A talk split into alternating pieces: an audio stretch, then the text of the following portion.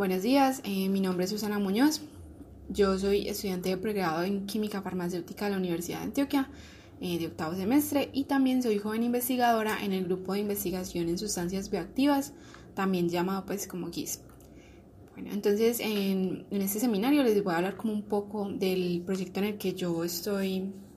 implicada. Nuestro proyecto se llama Rastreo Biodirigido de Moléculas Anticancerígenas inspiradas en productos naturales, eh, un enfoque integrado y aplicado a las especies de amariliáceo. Bueno, entonces como para comenzar un poco, pues esas especies de amariliácea que les comenté eh, son unas especies eh, que forman una familia de plantas muy distribuidas,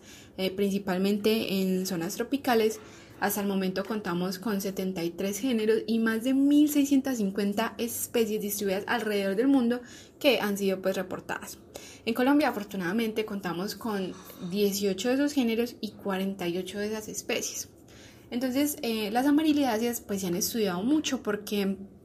tienen unos metabolitos secundarios conocidos como alcaloides que son exclusivos de esa familia. Esos metabolitos em, se han investigado o son de gran valor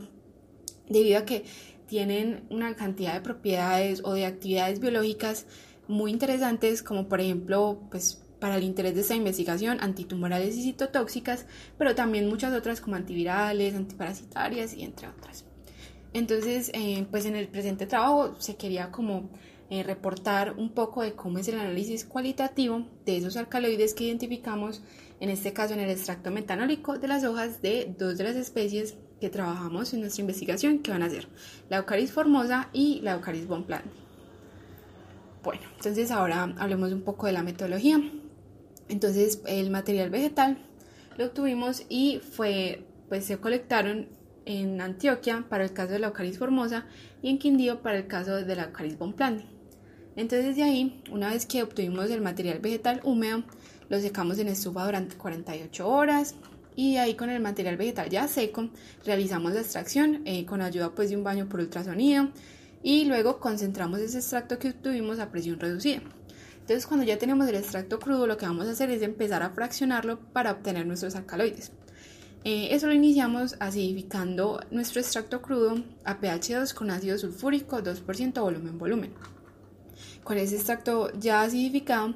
vamos de cierta manera a limpiar un poco eh, de componentes que no nos interesan con éter etílico 10 mililitros eh, y lo vamos a repetir tres veces y ahí vamos a obtener una fase orgánica como les dije con componentes que de pronto no son de interés como las ceras y las clorofilas y vamos a obtener una fase acuosa acidificada que sí nos interesa porque ahí es donde están nuestros alcaloides en forma de sal. Entonces esa fase acuosa la vamos a basificar ahora a un pH de 9 con hidróxido de amonio, 25% volumen volumen y entonces esa fase acuosa alcalina lo que vamos a hacer es que le vamos a adicionar 10 mililitros de cloroformo, eh, lo vamos a repetir tres veces y esto va a hacer que obtengamos otra vez dos fases. Una fase acuosa que en este caso es la que pues no, no, nos interesa porque pues tiene otros componentes, pero la fase orgánica sí nos interesa porque esa es la que tiene nuestros alcaloides. Entonces de ahí lo que hicimos fue concentrar este extracto que obtuvimos con nuestros alcaloides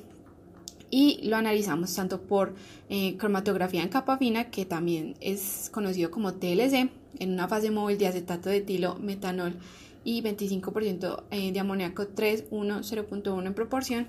y con el revelador, pues que fue el reactivo de Dragendorf, que nos permite confirmar la presencia de alcaloides. Y por otro lado, también em, lo analizamos por cromatografía de gases acoplado a espectrometría de masas. Entonces, bueno, hablemos un poco de, cómo fueron esos resultados de esos dos análisis. Entonces, para el caso de la TLC, eh, como pueden ver acá está nuestra placa. Eh, la, mm, corrida que corresponde a la letra A es para la Eucaris formosa y a la letra B le corresponde la Eucaris bonplandi. Por estas manchas que podemos ver en la placa, podemos confirmar que eh, hay presencia de alcaloides pues con la ayuda del reactivo de Dragendorf entonces, de ahí, ya que ya una vez que vimos que sí había alcaloides en nuestros extractos, pasamos a eh, la cromatografía de gases acoplado a espectrometría de masas. Para la identificación de alcaloides por este medio, eh, nosotros tenemos una base de datos de las masas de diferentes alcaloides ya reportados. Entonces lo que hacemos es evaluar el extracto por eh, la cromatografía y de ahí lo comparamos con nuestra base de datos y damos pues la identificación. Eh, para el primer cromatograma, que es para la Eucaris formosa, encontramos que había 10 alcaloides en total, eh, dos de ellos que de pronto son un poco más conocidos como la galantamina y la licorina. y para el caso del segundo cromatograma, que es para la especie de Eucaris bonplandi, encontramos 8 alcaloides y también pudimos encontrar la, similitud entre que había galantamina y eh, también había licorina.